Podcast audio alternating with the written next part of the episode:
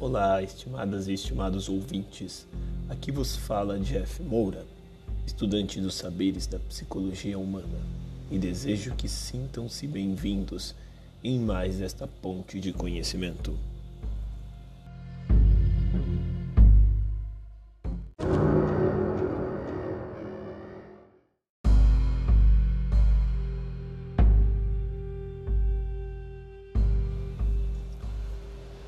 Espero que de onde estiverem, essas palavras o recebam bem e que fiquem bem.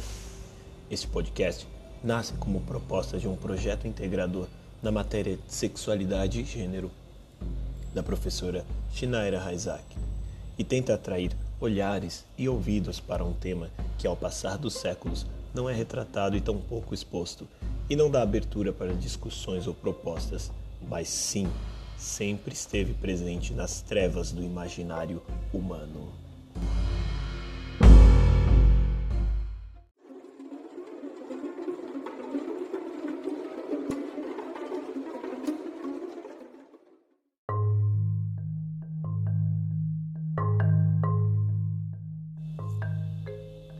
Para percorrermos as margens da sexualidade parafílica, alguns conceitos precisam ser brevemente apresentados. Entendemos que a sexualidade é um conjunto de diversos conceitos que são construídos socialmente. E vejam só, portanto e para tanto, ela é mutável. Você pode ler um pouco mais sobre isso no texto da professora Maria Cláudia de Oliveira Lordeiro e Elvira Maria Ventura Felipe. Sexualidade e Gênero, Perspectivas Históricas e Sociais. No periódico da Revista Brasileira de Educação, um estudo de Constantina Xavier Filha, A Menina e o Menino que Brincavam de Ser, representações de gênero e sexualidade. Em pesquisas com crianças, destacamos aqui o recorte do artigo de Guacira Lopes Louro, que traz o conceito que entende-se por gênero.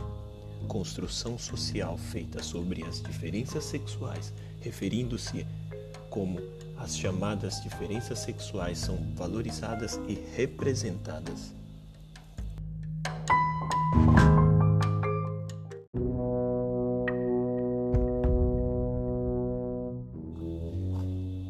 Algum tempo atrás, na Idade Média ou Idade das Trevas,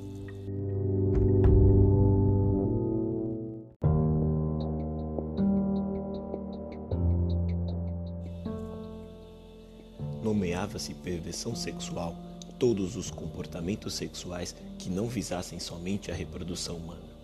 Estes eram abominados, banidos e severamente punidos. Tais relatos recebiam um diagnóstico de perversão sexual.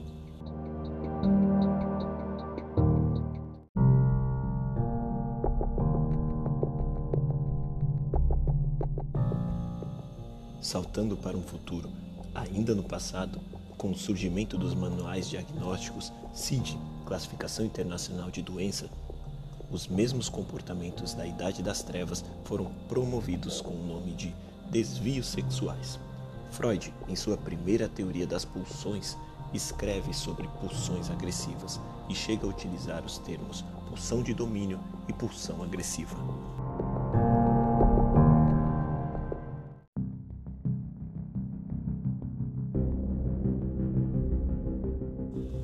Sim, chegamos.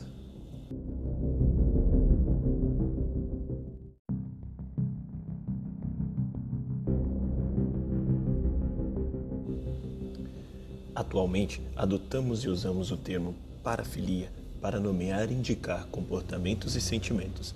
Trazendo um pouco da etimologia da palavra, de berço grego, dividimos a palavra em duas partes, onde para quer dizer ao lado, à margem, e filia, ligação, amor, atração. Logo, podemos entender como a margem do amor, da ligação ou da atração, ou seja, não está junto, mas sempre à margem.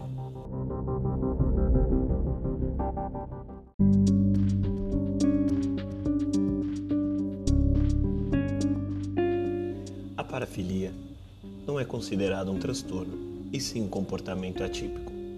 Quando causadora de dor a si ou a terceiros, a parafilia se torna um transtorno parafílico. E é exatamente neste momento que devemos elaborar, pensar e buscar métodos para que a saúde e a segurança sejam mantidas.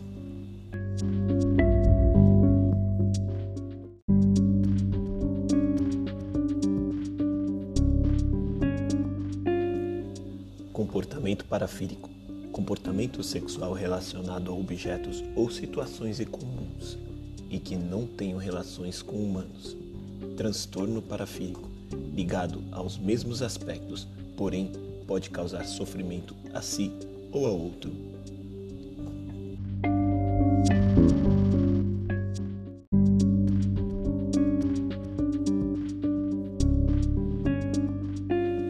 Alguns tipos de transtornos parafílicos Transtorno voyeurista, excitação sexual na observação da pessoa despida completamente ou em atividade sexual, sem saber que está sendo observada. Transtorno exibicionista, exibição das genitais em público, de forma inesperada, a pessoas desavisadas. Transtorno froteurista, excitação sexual em tocar ou se esfregar em outrem, motivado por fantasias, impulsos ou condutas.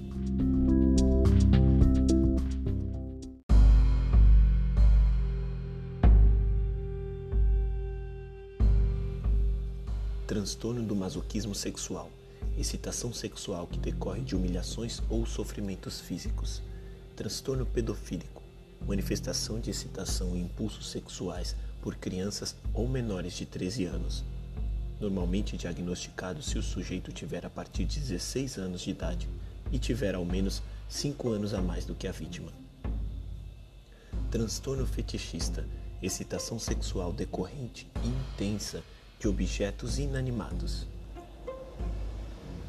não definidos ao uso do sexo ou interesse específico em determinadas partes do corpo, não genital, de forma excessiva e causadora de sofrimento clínico e prejudicial às relações interpessoais.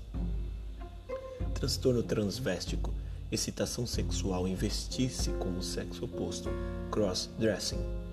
Pode ser dividido em dois grupos: transvésticos fetichista excitação pelo uso de roupa e tecido do sexo oposto, transvéstico, autoginefelia, pensamento de si mesmo sendo o sexo oposto ou em uma relação sendo o sexo oposto. Se faz necessário dizer que quando esses impulsos venham a causar sofrimento clinicamente ou prejudiquem o funcionamento pleno das relações pessoais, sociais e profissionais de si ou de outros, estão qualificados como transtornos.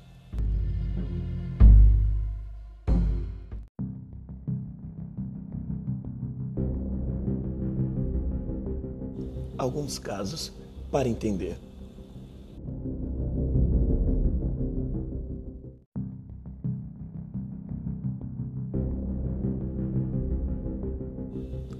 E como não poderíamos deixar de faltar em nosso podcast sobre parafilias, temos aqui brevemente dois relatos de casos de transtornos parafílicos que foram acolhidos por uma equipe dentro de um programa de ansiedade e depressão do Instituto de Psiquiatria da UFRJ. Nos casos a seguir, o transtorno parafílico vem com queixas de toque, transtorno obsessivo compulsivo. Porém, focaremos nas parafilias, uma vez que o próprio estudo indica que um não necessariamente desenvolve o outro e que podem se manifestar isoladamente.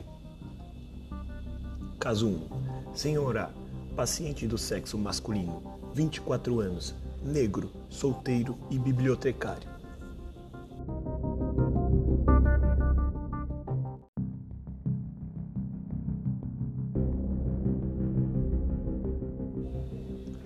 Aos 18 anos, Senhorá passa a usar as roupas íntimas das irmãs durante a masturbação e sempre tentava atingir o total de quatro episódios masturbatórios, seguido por sentimento de culpa. Depois da masturbação, Senhorá feria seus braços e pernas. Seu diagnóstico foi de fetichismo transvéstico.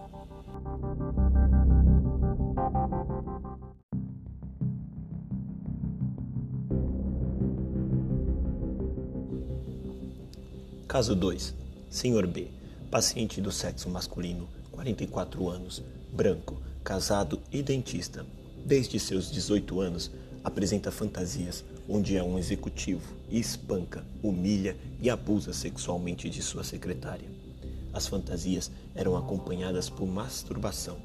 Ao imaginar tal situação, Sr. B se masturba todos os dias antes de dormir. Os episódios aconteciam mesmo com a esposa ao lado e interferiam significativamente nos relacionamentos sexuais do casal.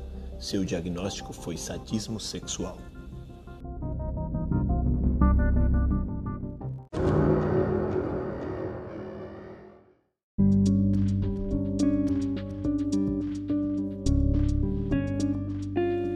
No ano de 2016, a revista Ibero-Americana de Estudos em Educação publicou o trabalho de uma equipe de pesquisadores de um projeto de extensão universitária pela Unesp em uma cidade do interior de São Paulo. No trabalho desenvolvido, um quadro educativo de uma escola estadual teria procurado os pesquisadores com uma demanda explícita para que se desenvolvesse intervenções com uma das quintas séries, que, segundo o quadro educativo, estavam avançadas para sua idade. Os professores da escola estadual eram multiqueixosos e traziam discursos em comum quanto às demandas de seus alunos sobre sexualidade e gênero. Falas como de que não tinham idade adequada ou de que muitos alunos vinham de famílias promíscuas se apresentavam. Alguns professores afirmavam que muitos alunos, por tendências da moda, se autodeclaravam como gay. Porém, não eram gays de fato. Outros professores deixavam claro que o tema em questão deveria ser abordado pelos profissionais de biologia, com a justificativa de que eram seus campos de atuação. Chamo a atenção para o senso de direção apontado pelos profissionais, que indicaria que sexualidade e gênero estariam ligados especificamente à reprodução humana. Dessa forma, podemos trazer questionamentos de quão se fazem essenciais a qualificação das informações e a inclusão natural de temas cotidianos na formação acadêmica. Ora, se em profissionais de nível superior e qualificados para serem vetores de conhecimento e formadores de opinião, as informações não podem ser validadas com imparcialidade, verdade e sem juízo de valores. Quem dirá como chegará a seres humanos informação?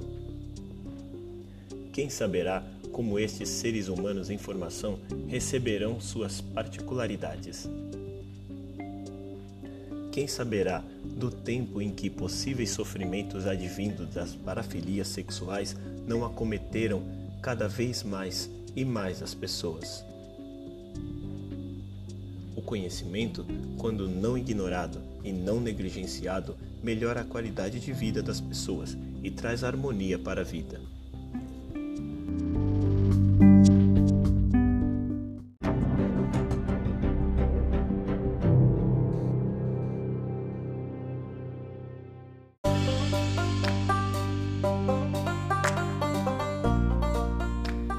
Deixo aqui um agradecimento especial a todos que ouvem e se disponibilizam a ouvir este podcast, aos artigos e estudos que contribuíram para a construção desses saberes, a orientação da mestra Hayazaki. Deixo também os links utilizados na descrição deste episódio. Até breve!